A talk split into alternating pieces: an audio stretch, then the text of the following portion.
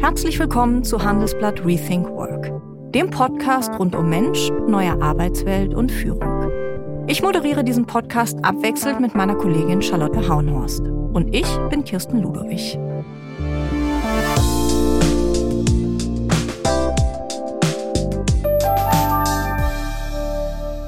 Wie läuft das bei Ihnen? Müssen Sie so und so viele Tage pro Woche ins Büro kommen oder dürfen Sie grundsätzlich von überall aus arbeiten? Und wie finden Sie das? Irgendwie ist uns allen klar, dass es auf die richtige Mischung ankommt. Aber wie die aussieht, das wissen die wenigsten, sagt Johanna Barth. Und wenn sich doch alle einig sind, dass hybrides Arbeiten die Zukunft ist, warum müssen dann so viele Unternehmen ihre Mitarbeiter ins Büro zurücklocken? Barth ist Wirtschaftsingenieurin und hat viele Jahre in der Beratung und in der Autoindustrie gearbeitet. Heute ist sie Professorin für Strategie und Finanzen an der European School of Business in Reutlingen und sie erforscht, wie es mit der schönen neuen Arbeitswelt, wie sie sagt, weitergeht. Sie findet, dass wir ganz schön viel von jedem Einzelnen erwarten in dieser Welt, ob Otto Normalmitarbeiter oder Führungskraft. Und dass wir Älteren weniger über die Jüngeren, vor allem über die Gen Z jammern sollten denn das hilft schließlich nichts. Übrigens, auch an der ESB gilt Anwesenheitspflicht im Hörsaal. Was das mit Disziplin zu tun hat, hören Sie selbst. Herzlich willkommen, Frau Barth. Hallo, freut mich, dass ich da bin. Frau Barth, stehen Sie eigentlich lieber im Hörsaal oder äh, wie jetzt mir gegenüber vor der Kamera? Im Hörsaal, ganz klar. Warum? Ähm. Was, was macht das besonders? Also die, wir hatten ja beides. Äh, wir konnten beides äh, lange testen. Ähm, in, in 2020 sind wir dann sehr hoppla die hopp ähm, im April von vollständigen Präsenzbetrieb ähm, auf vollständigen Online-Betrieb gewechselt während des Lockdowns und sind dann auch im Grunde fast anderthalb Jahre vorwiegend im Online-Betrieb geblieben. Das heißt, man hatte da schon eine, eine längere Testphase damit.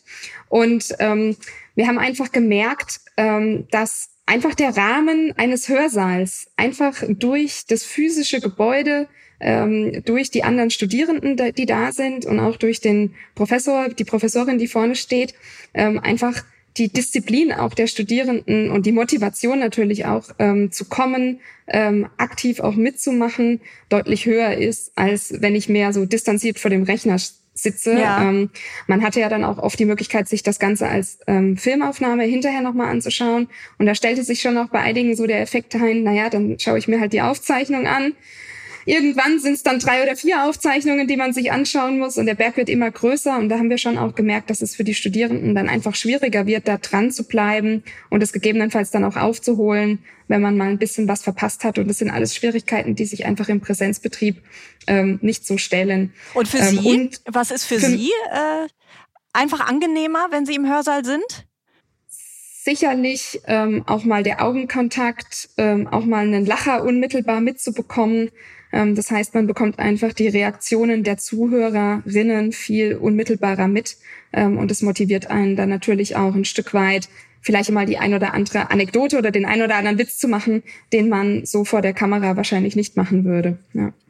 Was ist denn mit Ihren Studentinnen und Studenten? Ähm, die äh, sind jetzt auch wieder, also die müssen quasi kommen oder äh, ist es jetzt noch so, dass sie hybrid fahren und ähm, man sich das trotzdem noch weiter digital anschauen ähm, kann?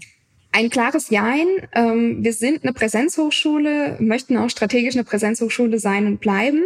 Ähm, das heißt, vorwiegend sind wir im Präsenzmodus und gleichzeitig nutzen wir natürlich dort, wo es Sinn macht, ähm, die hybriden Möglichkeiten. Also beispielsweise, wenn die Studierenden auf einer Exkursion sind und wir wissen, die kommen spät mit dem Flieger wieder und sagen uns, boah, es wäre wirklich angenehmer, diese eine Vorlesung online zu machen. Oder wir haben eine Kundenpräsentation, also wir machen ja viele Projekte auch mit Unternehmen. Wir haben da eine Unternehmenspräsentation, müssen alle äh, nach Hannover anreisen, ähm, sind dann vormittags schon dort, könnten wir die Vorlesung online machen. Dann sind das mittlerweile natürlich so Flexibilitätsfaktoren, die wir natürlich super gerne nutzen und wo wir dann einfach auch die Studierbarkeit erhöhen, weniger Ausfall haben von Kursen, die vielleicht sonst einfach ausfallen würden, weil wir dann online eine Alternative anbieten können, aber wir bieten nicht grundsätzlich eine hybride Alternative an. Also es ähm, war schon, Moment. es war schon die klare Entscheidung, Präsenz, ihr müsst wieder reinkommen.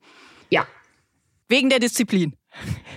Ja, was heißt wegen der Disziplin? Es ist einfach ein ein, ein extrinsischer Motivationsfaktor und wir wissen, dass ähm, der Durchschnitt der Menschen einfach sehr gut auf extrinsische Motivationsfaktoren ähm, reagiert.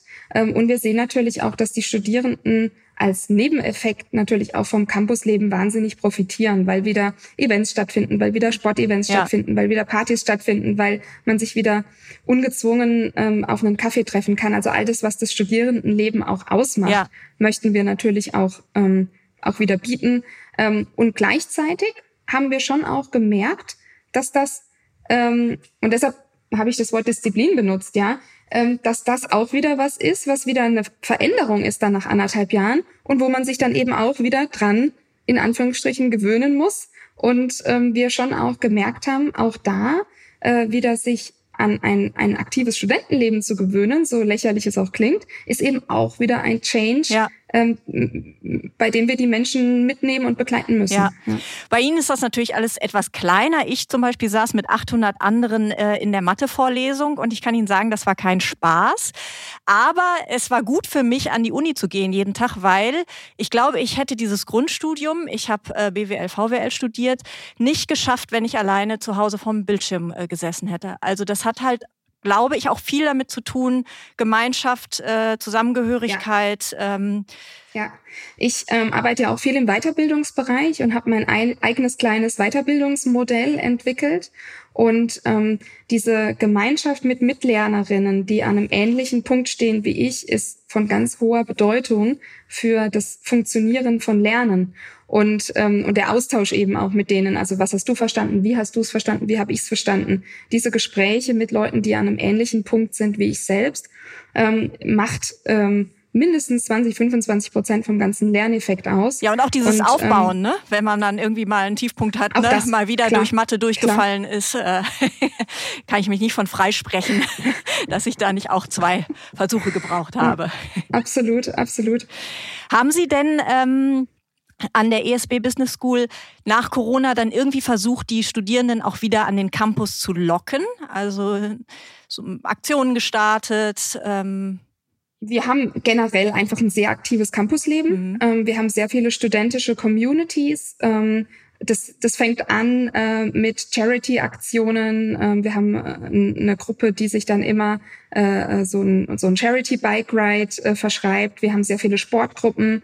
Ähm, das heißt, wir haben sowieso ein sehr aktives Campusleben und es ging dann eigentlich mehr darum, ähm, das wieder, das wieder anzuschieben, auch mal einen Sporttag am Campus zu machen, solche Aktionen. Ähm, und äh, ein Kollege von mir hat ein Musikvideo mit den Studierenden gedreht.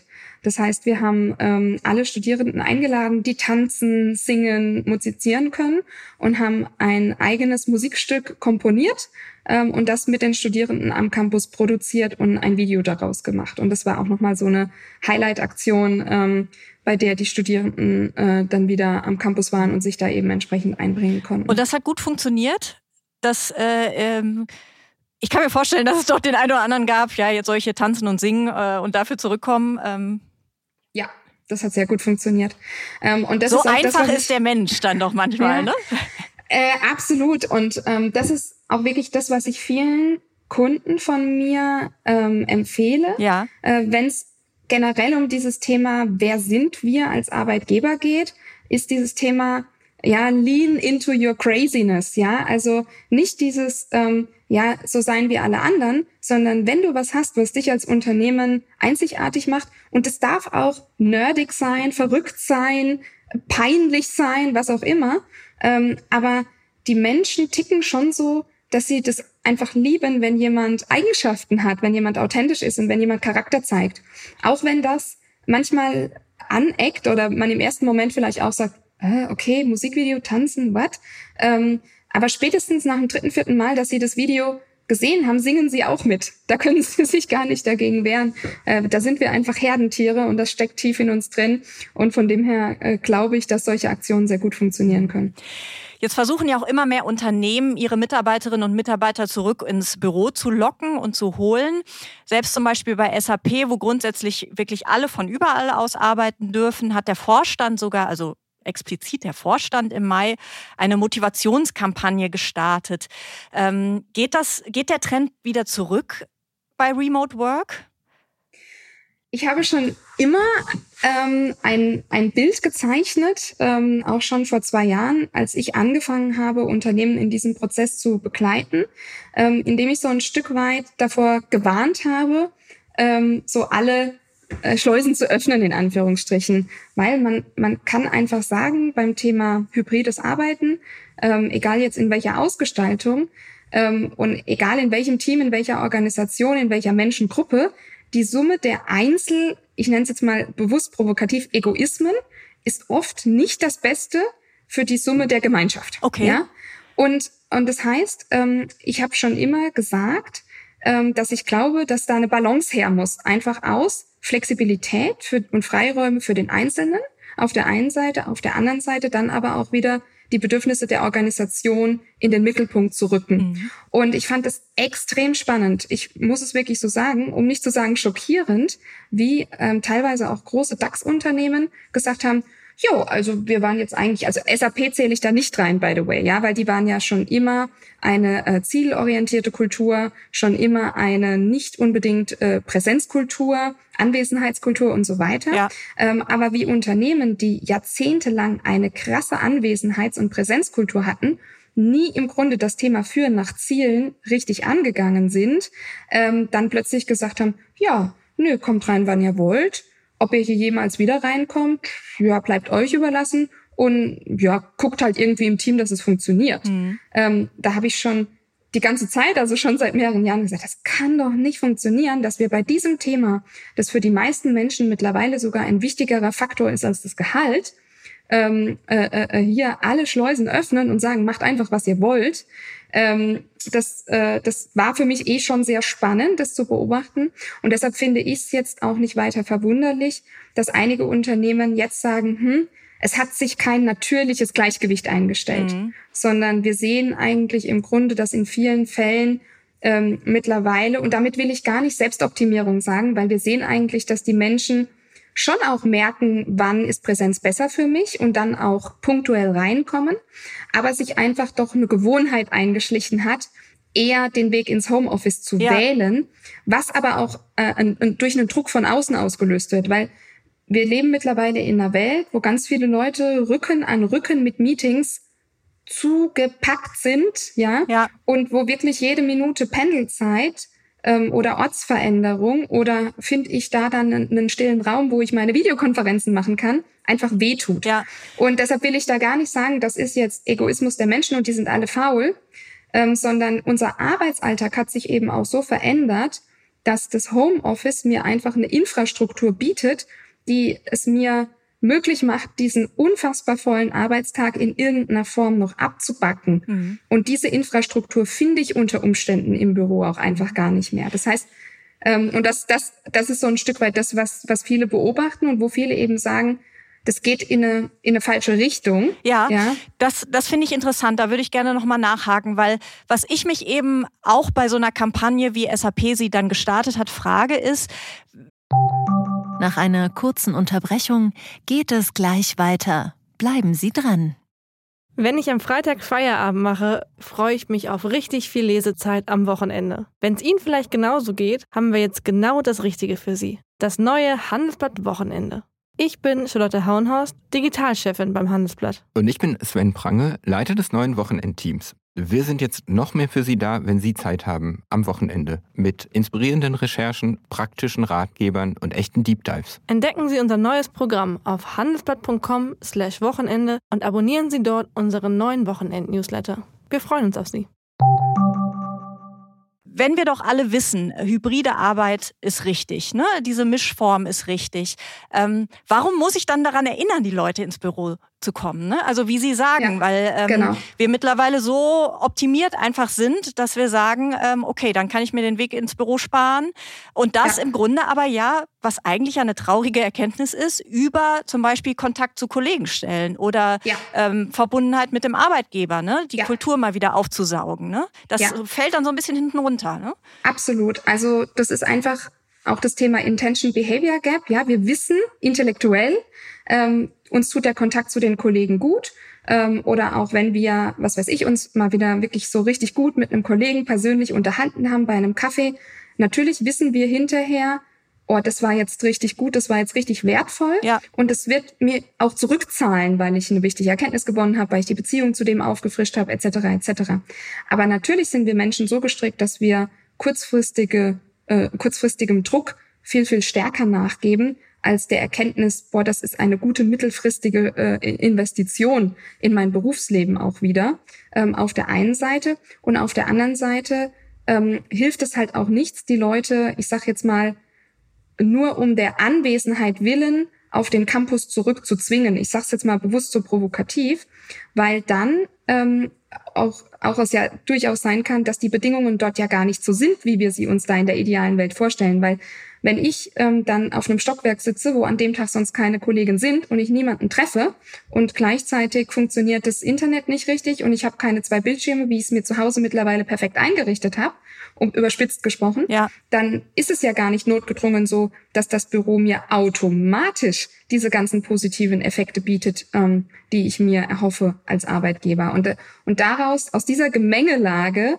ja, der Arbeitsalltag hat sich massiv verändert. Unsere Verhaltensweisen haben sich massiv verändert. Äh, wir, wir stellen kurzfristigen Druck über mittelfristige ähm, Erfolge und auch ähm, Wohlbefinden.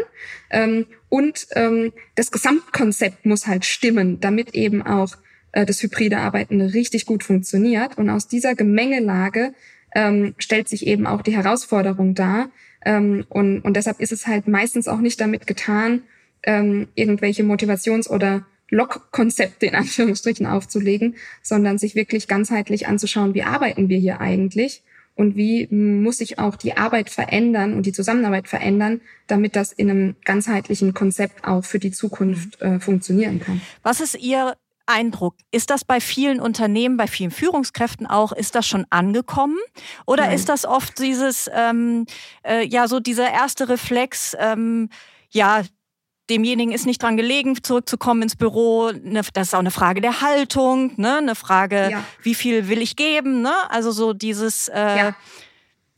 Also wir sehen in der Forschung ganz klar, dass es einen wahnsinnigen Perception Gap, also einen wahnsinnigen Wahrnehmungsunterschied ähm, zwischen Führungskräften und Mitarbeitenden gibt. Der ist umso größer, je weiter ich von als, als Führungskraft vom Otto normalen Mitarbeitenden weg bin. Ja. Zum einen, mein Arbeitsalltag sieht komplett anders aus. Äh, also die Anforderungen an mich, an meine Rolle, an meine Tätigkeit. Ähm, mein, meine charakterliche Disposition ist wahrscheinlich anders. Also ich bin besser darin, Strategien äh, zu operationalisieren, Prioritäten zu setzen, mich abzugrenzen ähm, und so weiter. Stressmanagement, also all, all die Themen, die einen Manager ja auch ein Stück weit ähm, ausmachen. Ja. Ähm, und ich habe eben auch weniger mit der Arbeitsrealität des otto-normalen Mitarbeiters in der Organisation zu tun und ich kriege davon schlicht weniger mit. Und dadurch entsteht eben ein großer Wahrnehmungsversatz, ähm, äh, sodass die Führungskräfte oft selbst ähm, das gar nicht richtig einschätzen können, ähm, wie es sich für den einzelnen Mitarbeitenden darstellt. Mhm. Und daraus ergeben sich eben auch teilweise Vorurteile. Also mhm. Also zum Beispiel ähm, das Vorurteil äh, der ähm, ja, der das Mitarbeitende knallhart auf ihre eigenen äh, Bedürfnisse optimieren, ähm, dass die sich nicht einbringen, dass sie kein Interesse daran haben ähm, und so weiter. Und wir sehen aber eigentlich, dass das nicht nicht äh, flächig der Fall ist ähm, und dass wir da jetzt es auch nicht mit einem, ich sag's jetzt mal, Performance-Verweigerungsphänomen auf auf großer Linie zu tun haben, sondern wir haben nach wie vor, so wie 2019 auch, sehr engagierte Mitarbeitende, normal engagierte Mitarbeitende und Mitarbeitende, die eben weniger engagiert sind. Ja. Ähm, aber an diesen Anteilen hat sich jetzt nicht maßgeblich was verändert durch das hybride Arbeiten. Ähm, und deshalb ist es auch ein Trugschluss zu sagen, die reine Präsenz ohne ein stimmiges Gesamtkonzept wird das Problem lösen. Ja. Weil die reine Präsenz hat dieses Problem auch 2019 schon nicht gelöst. Ähm, und, ähm, und da müssen Führungskräfte eben auch meiner Meinung nach sehr stark aufpassen, dieses von sich auf andere schließen, ja. ähm, weil das überhaupt nicht funktioniert ähm, in dieser in diesem komplexen System und ähm, und deshalb hilft es eben sehr, das auch mal zu untersuchen, wo wo wo sind denn die Punkte, wo die Führungskräfte eben diesen Wahrnehmungsversatz haben und das ist in jeder Organisation auch ein Stück weit anders. Ja. Welcher Typ Mitarbeiter ist denn gerade gefragt? In dieser hybriden Arbeitswelt. Sie haben gerade schon angesprochen, eine Führungskraft hat ganz andere Kompetenzen als jetzt ein Otto-Normalmitarbeitender. Ja. Was brauche ich?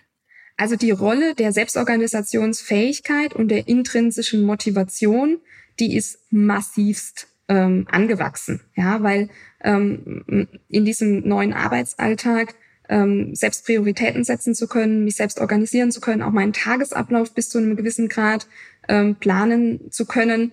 Ähm, das sind unwahrscheinlich wichtige Fähigkeiten. Und da hatte das Büro als physischer Ort natürlich eine wahnsinnige Regulationsfunktion. Wir ja. haben es vorhin schon beim Hörsaal besprochen, ja.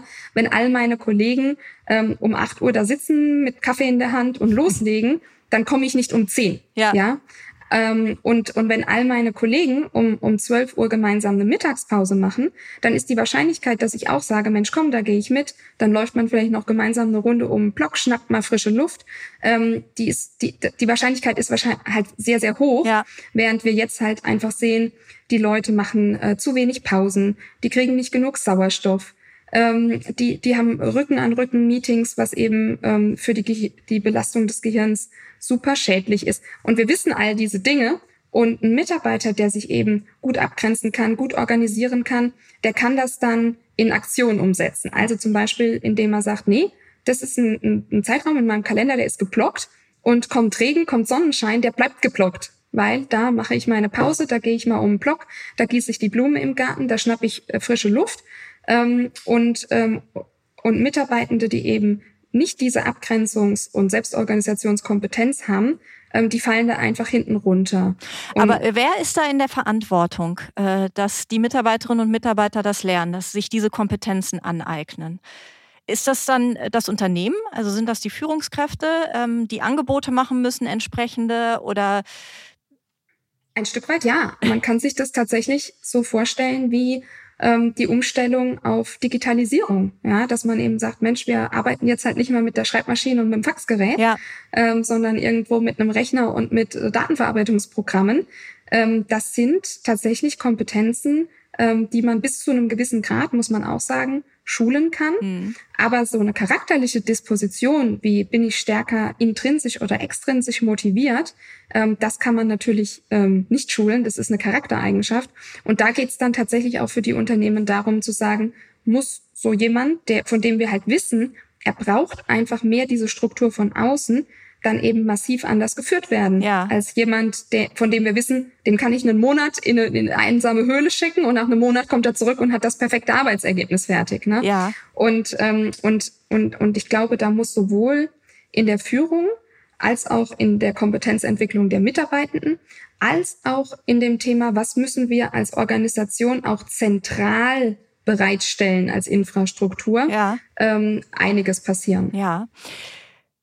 Liegt es vielleicht auch daran, dass viele Unternehmen, viele Führungskräfte überhaupt gar nicht wissen, was die richtige Mischung ist? Also irgendwann festlegen, auch um Mitarbeitenden Sicherheit zu geben, äh, alle kommen jetzt wieder für drei Tage ins Büro, Betriebsvereinbarungen schließen oder einfach sagen, okay, jeder spricht das mit seiner Führungskraft ab, ähm, ob es Teamtage braucht oder nicht, aber dass da auch auf Seiten der Unternehmen einfach eine große Unsicherheit herrscht?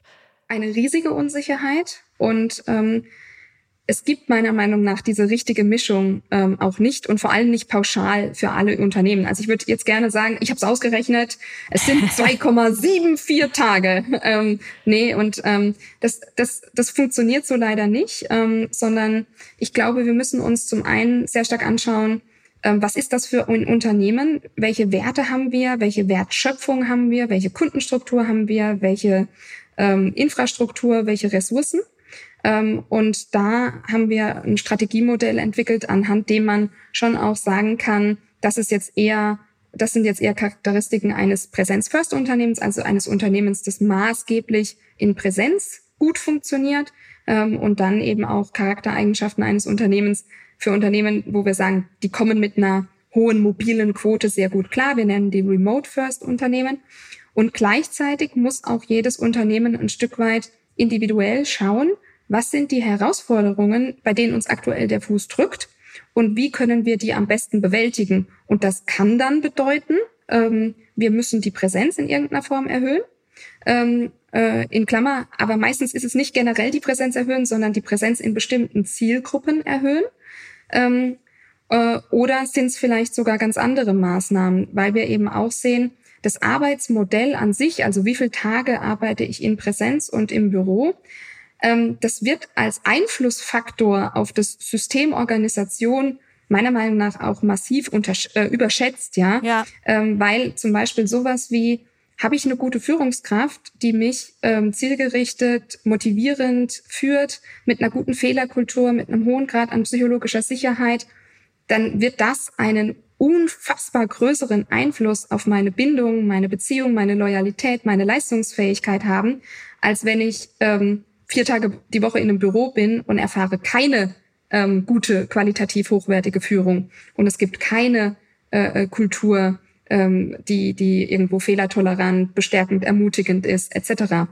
Und von dem her ähm, würde ich als Unternehmen ja sehr, sehr genau darüber nachdenken, was ist ein Arbeitsmodell, das auch ein Stück weit tätigkeitsbasiert sinnvoll ist. Was können sinnvolle Zielgruppen für ein Zusammentreffenskonzept sein, beispielsweise, wo wir eben mehr Präsenz haben möchten und auch mehr Präsenz ermutigen. Und gleichzeitig ähm, würde ich auf andere Faktoren, wie zum Beispiel, wie führen wir hier oder wie sind unsere Zusammenarbeitsprozesse, ähm, äh, sind wir überhaupt schon in der Lage, digital effektiv und effizient zusammenzuarbeiten oder hocken wir eigentlich nur 40 Stunden die Woche in Meetings und, ähm, und schreiben uns irgendwelche Teams-Nachrichtenbilder hin und her, um jetzt mal überspitztes zu formulieren. Ja. Ähm, darauf würde ich noch viel größeres Augenmerk legen mhm. als jetzt auf diese erste Frage. Mhm. Jetzt gibt es große Unternehmen, wir haben über SAP zum Beispiel gesprochen, die haben einfach dafür die notwendigen Strukturen, Ressourcen, Expertinnen und Experten. Was ist denn mit den ganzen kleinen Firmen? Ja, das ist, das ist eine Riesenherausforderung. Ähm, und da muss ich auch sagen, ähm, bin ich manchmal auch extrem überrascht, wenn ich in kleinere Unternehmen, und damit meine ich jetzt oft nicht die Kleinstunternehmen, sondern ein Unternehmen, das schon eine relevante Größe hat mit, ich sage jetzt mal 500.000 bis zu 5.000 Mitarbeitenden. Ähm, und dann bin ich schon überrascht, ähm, wie wenig da auch einfach in den letzten Jahren und Jahrzehnten in das Thema strategische HR-Arbeit investiert wurde. Und, ähm, und da muss ich auch sagen, haben wir in Deutschland einfach einen großen Nachholbedarf. Das Thema HR und das Thema Organisationsentwicklung wurde einfach lange Zeit sehr stiefmütterlich behandelt. Warum? Ähm, Was glauben Sie, warum? Ich glaube, wir sind da auch ein Stück weit verwöhnt, ähm, dadurch, dass wir eben äh, Mitarbeitende haben, die zunächst erstmal sehr gut ausgebildet sind. Wir haben ein kostenloses, ähm, ich sage jetzt mal, äh, Schulsystem, das trotz aller Kritik, und die Kritik teile ich auch, aber da gehen wir jetzt heute nicht drauf ein, ähm, eigentlich sehr gut funktioniert, relativ hochwertig ausgebildete Menschen uns lange Jahre ausgespuckt hat. Ähm, wir haben die duale Ausbildung, wir haben ein kostenloses ähm, Studienangebot. Mhm. Ähm, das heißt, ähm, die Menschen, für die Menschen in diesem Land ist Bildung im Vergleich zu vielen anderen Ländern, wo das ja wahnsinnig vom Geldbeutel abhängig ist, relativ gut zugänglich, ja. Und ich möchte da jetzt nicht auf soziale Unterschiede ja. und wir wissen das alles, ja. ja. aber da möchte ich jetzt gar nicht hin. Aber im Grundsatz jetzt zunächst mal kann kann überhaupt in Deutschland jeder in die Schule gehen. Es gibt eine Schulpflicht ähm, und das sind ja alles Dinge, die wir in anderen Ländern äh, gar nicht haben. Wir können umsonst studieren. Wir können ein Ingenieur werden, mhm. ohne dafür zu bezahlen. In anderen Ländern kostet das 300.000, 400.000 Euro. Das muss man sich halt einfach mal auf der Zunge zergehen lassen. Und wir hatten lange und, Zeit sehr viele Menschen. Und und wir hatten lange Zeit sehr viele Menschen und der und Deutsche sind natürlich auch dadurch, äh, dass es äh, Arbeitsschutzgesetze gibt, äh, Kündigungsfristen und so weiter, ist das Thema Treue zum Arbeitgeber etwas, was in Deutschland sehr lange ein sehr hoher Wert war. Also wir haben es nicht selten, dass Leute hier beim selben Unternehmen, bei dem sie ihre Ausbildung gemacht haben, auch in Ruhestand gehen, auch heute noch. Ja. Und ähm, jetzt erleben wir eben plötzlich etwas, was in vielen Ländern schon in den 70er, 80er Jahren angefangen hat, nämlich eher so ein Stück weit eine ähm, Hire-and-Fire-Mentalität, aber nicht von Seiten der Unternehmen aus, sondern von Seiten der Mitarbeitenden aus, die eben auch viel mehr abwägen, passt mir das hier, passt ja. mir das nicht. Wenn es mir nicht passt, gehe ich woanders hin, weil ich weiß, das ist ein Arbeitgebermarkt, äh, ein Arbeitnehmermarkt. Und wenn ich die relevanten Skills mitbringe, dann finde ich morgen halt im Zweifel auch einfach einen neuen Job. Ja, das sind ja vor allen Dingen diese 18- bis 29-Jährigen, ne? diese sogenannte Gen Z, die ähm, die wechselwilligste Generation ist. Das sagen ja auch immer wieder Umfragen. Ne? Absolut. Die dann, wenn der Arbeitgeber die Wünsche nicht erfüllt, ähm, gehen. Ne? Ähm. Und ähm, viele wehren sich ja so ein Stück weit ähm, in diesem in dieses Generationsdenken zu gehen. Ähm, ich teile das auch dahingehend ein Stück weit, dass ich sage, natürlich kann man da nicht alle über einen Kamm scheren. Und trotzdem gibt es natürlich bestimmte Verhaltensweisen, die statistisch signifikant unterschiedlich sind bei der jüngeren Zielgruppe als bei einer älteren Zielgruppe.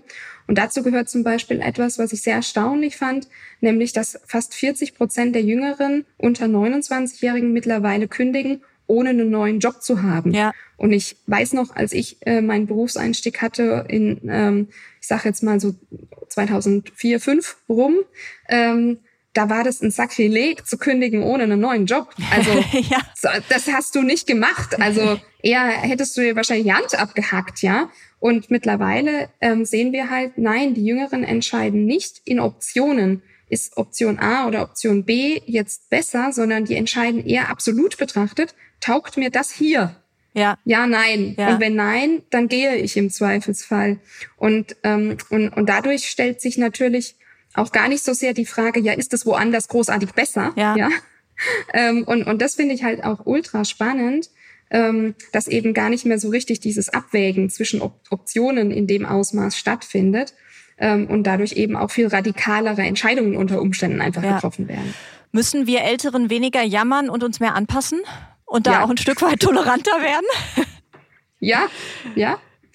Ja, das, äh, das ist ähm, äh, äh, da kann man jetzt versuchen, das irgendwie moralisch und ethisch und würde ich das so machen, können wir uns jetzt stundenlang drüber unterhalten, aber das bringt alles nichts, ähm, sondern es sind einfach neue Lebensrealitäten und ähm, an Lebens neue Lebensrealitäten passt man sich an. Ja. Nach einer kurzen Unterbrechung geht es gleich weiter. Bleiben Sie dran. Sie leben Fairness, Kultur und Werte?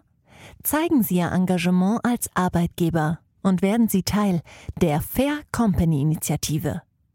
Mit der Fair Company Initiative zeichnet das Handelsblatt Unternehmen aus, die insbesondere Berufseinsteigern und Young Professionals ein faires, attraktives Arbeitsumfeld bieten.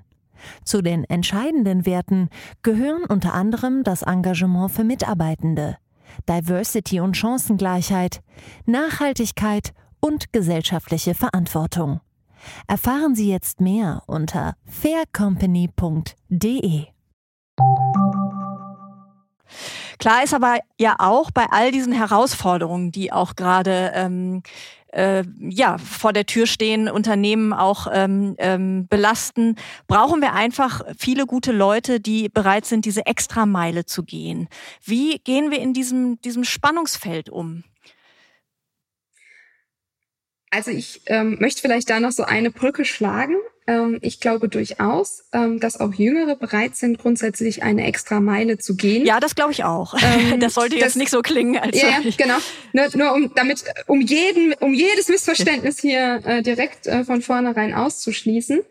Ähm, und, und das ist natürlich extrem spannend, ähm, auch gerade um den Bogen jetzt mal zurückzuklappen zum Thema hybrides Arbeiten, weil viele ja jetzt sagen, ah ja, jetzt brauchen wir wieder irgendeine Zwangsquote, irgendeine verpflichtende Quote muss jetzt her, äh, sonst kriegen wir das alles nicht hin.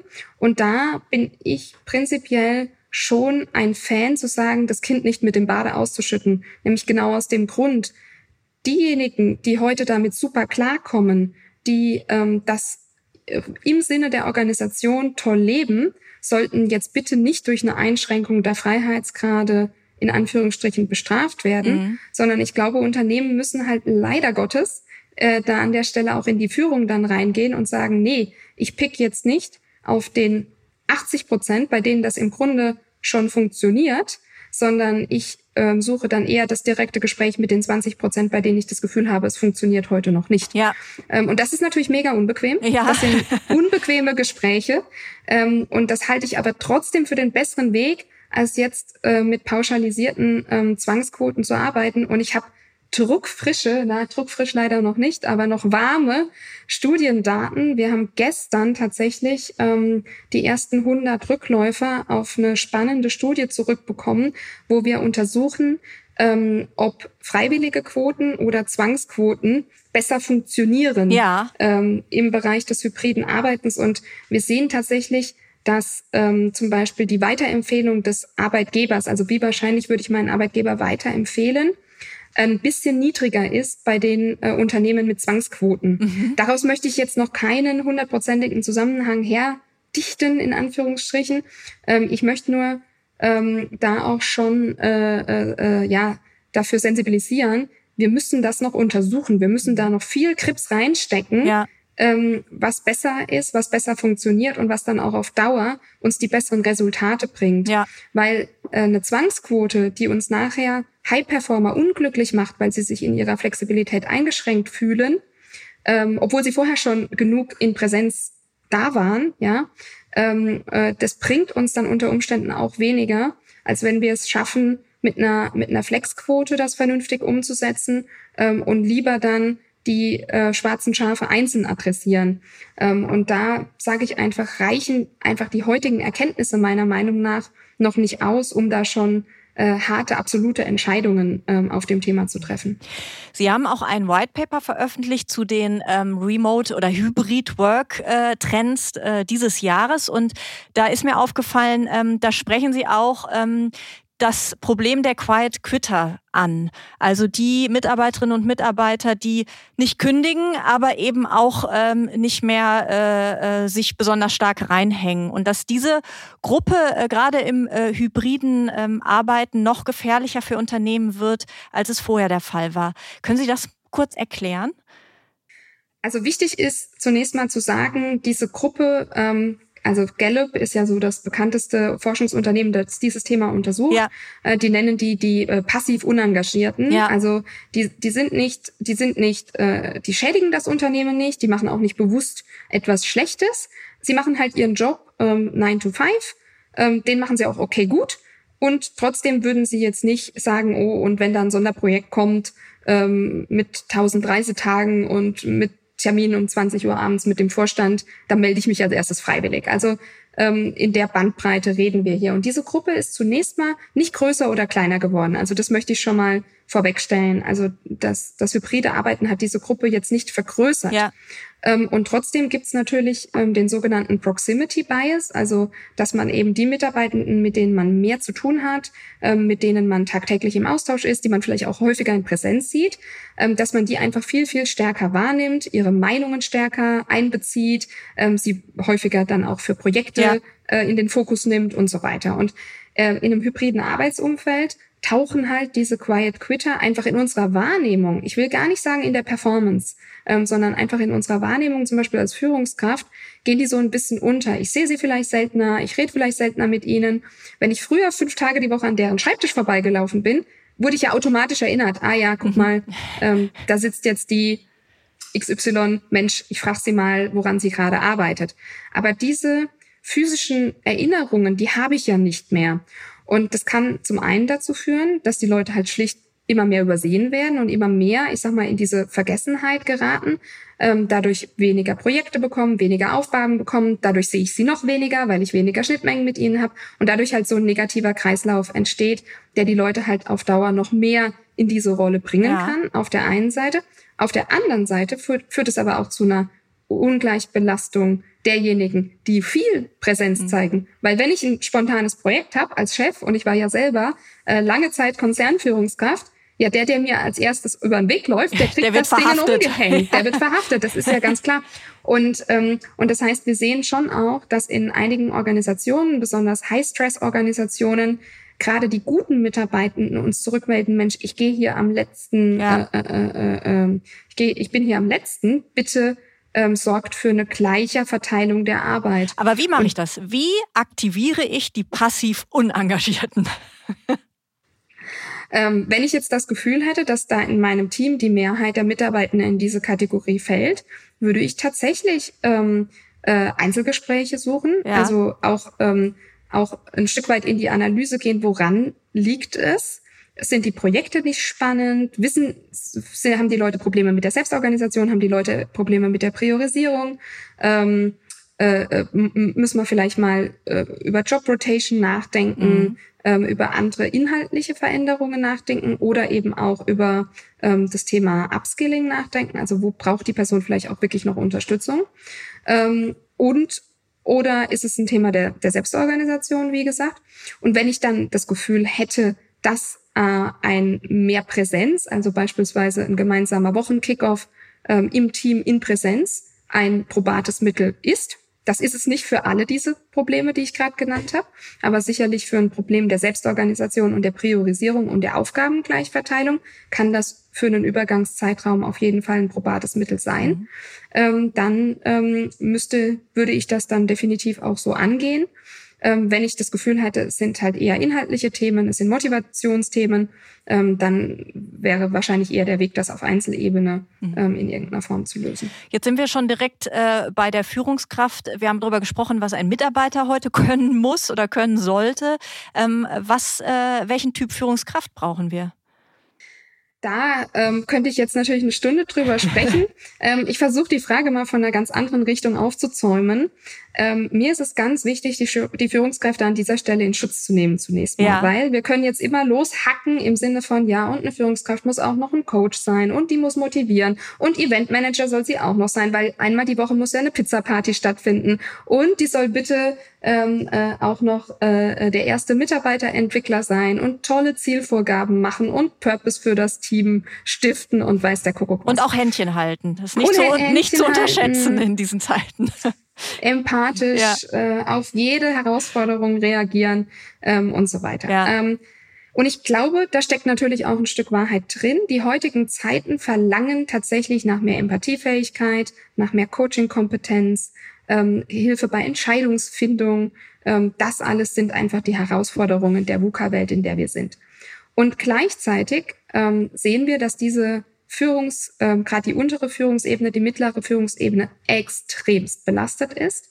Ähm, die inhaltlichen Aufgaben sind komplexer geworden. Es hat eine Arbeitsverdichtung stattgefunden und wir als Unternehmen haben natürlich auch oft das ganze Thema Mitarbeiterentwicklung und dann neuerdings durch das Thema hybrides Arbeiten das ganze Thema Organisationsentwicklung ja. den Führungskräften mir nichts, dir nichts über den Zaun geschmissen. Ja.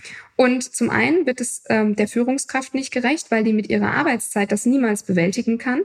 Ähm, zum anderen wird es aber auch diesen Disziplinen nicht gerecht, weil wir tun jetzt so, als wäre jeder Führungs-, jede Führungskraft per Definition automatisch der perfekte Coach, würde alles über Organisationsentwicklung und neuerdings auch mobiles und remotes Arbeiten wissen, hätte alle Studien gelesen, hätte alle Bücher gelesen.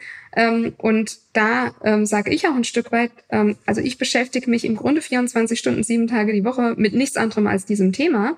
Ähm, und es wird mich jetzt überraschen, als wenn jeder Teamleiter in der Elektronikentwicklung ähm, äh, jetzt das gleiche Wissen hätte wie ich. Ja. Genauso umgekehrt habe ich 0,0 Ahnung, äh, wie man eine Bilderkennungssoftware programmiert. Ja, muss ich auch nicht. Und da sage ich, Unternehmen müssen auch wieder dahin kommen, um bestimmte Qualitätsstandards ähm, einzuziehen im Mitarbeitererlebnis. Ja, Neudeutsch sagt man ja in der Employee Journey dass wir bestimmte Berührungspunkte mit den Mitarbeitern auch wieder viel, viel, viel zentraler und viel, viel entkoppelter von der Führungskraft organisieren. Und das ist im Grunde auch ein Zurückdrehen ähm, der, ich nenne es immer Shared Service Centerisierung von HR, ähm, wo ja ganz viel in Shared Service Center gepackt worden ist und, und äh, zentralisiert worden ist im Sinne von äh, einer standardisierten Abarbeitung, aber die individuelle Mitarbeiterbetreuung, das strategische HR und die strategische Organisationsentwicklung ist damit so ein Stück weit, ich sage jetzt mal, generisch in den Hintergrund gerückt. Ja. Und, und das muss man ein Stück weit meiner Meinung nach wieder umkehren, diesen Effekt, dass man wieder sagt, nein, nein, HR muss wieder in die Bereiche rein, äh, muss zentral wichtige Dinge wie ein Onboarding, äh, wie Mitarbeiterentwicklungsgespräche zu begleiten, wie Coaching-Programme aufzusetzen, ähm, etc. Das muss wieder viel, viel, viel zentraler organisiert werden, damit wir ähm, in, in dieser ähm, hybriden Welt ein gleichförmigeres, qualitativ hochwertiges Erlebnis für den Mitarbeitenden schaffen und nicht immer sagen, ja, das muss die Führungskraft regeln, das Führungsaufgabe kann die individuelle Führungskraft regeln, weil wir einfach sehen, nein, kann sie nicht. Mhm. Ähm, und, ähm, und, und das nicht können, ist da sowohl die Zeit als auch bis zu einem gewissen Grad das Wissen wie. Ähm, und auch da sage ich, klar müssen trotzdem die Führungskräfte geschult werden und trotzdem ist die Führungskraft noch ein ganz, ganz zentraler Bestandteil in dem ganzen System.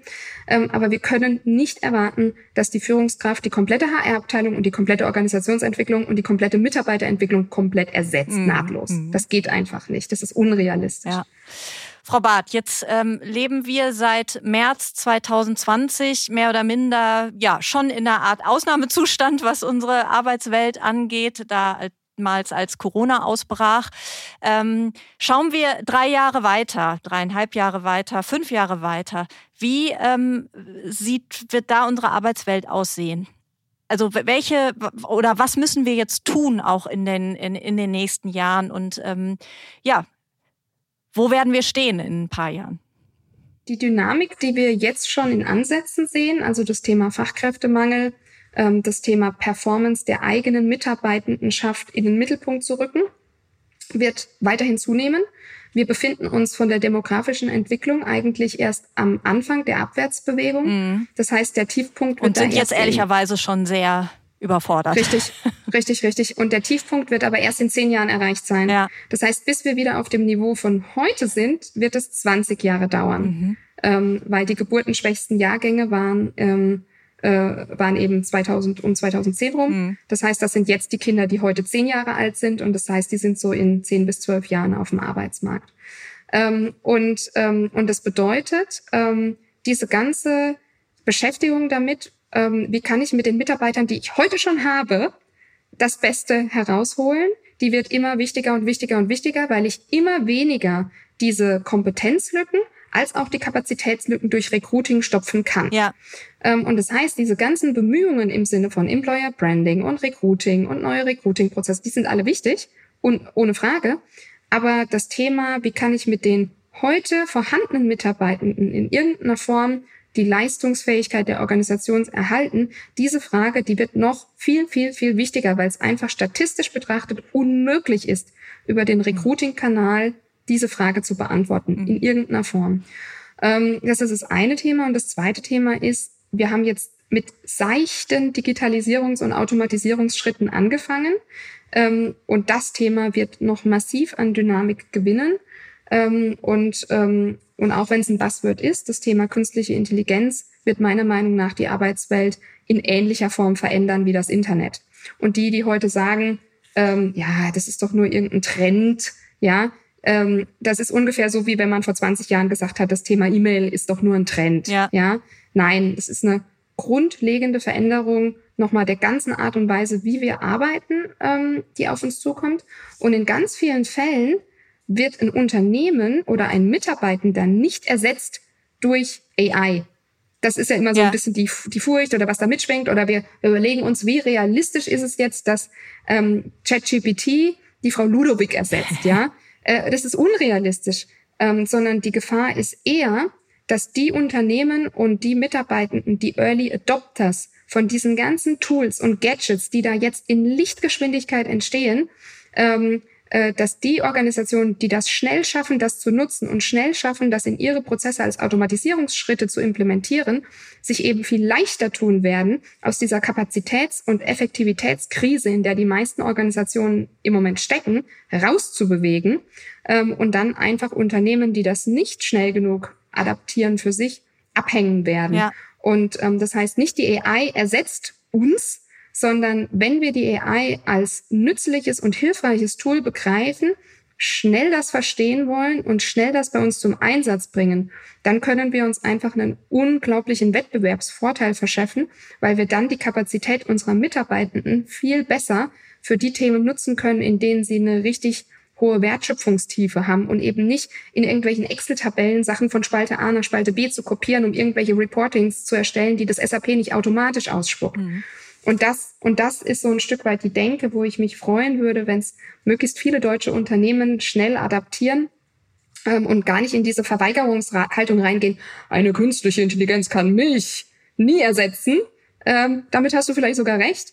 Äh, und trotzdem könntest du deine Leistungsfähigkeit viel mehr nutzen, wenn du Dinge, die ähm, repetitiv sind, die sehr datenlastig sind, schnell mit Hilfe von AI besser bewältigst. Ja, ja, definitiv. Das ähm, stimmt auch mich hoffnungsfroh, dass wir äh, da eine Menge Freiraum werden schaffen können. Frau Barth, vielen Dank. Sehr gerne. Das war Rethink Work mit Johanna Barth. Ich hoffe, Sie haben wieder was mitnehmen können für Ihren alltäglichen Wahnsinn. Wenn Sie grundsätzlich immer auf dem Laufenden bleiben wollen, dann testen Sie doch gerne das Handelsblatt. Wir haben gerade ein spezielles Sommerangebot für Sie. Damit lesen Sie die aktuellen Artikel plus alles aus dem Archiv statt für vier gleich für sechs Wochen. Und nur für einen Euro. Schauen Sie doch einfach mal nach unter www.handelsblatt.com slash sommer-special. Die Details finden Sie in den Show Notes. Wir hören uns am Montag in zwei Wochen wieder. Bis dahin, behalten Sie die Nerven.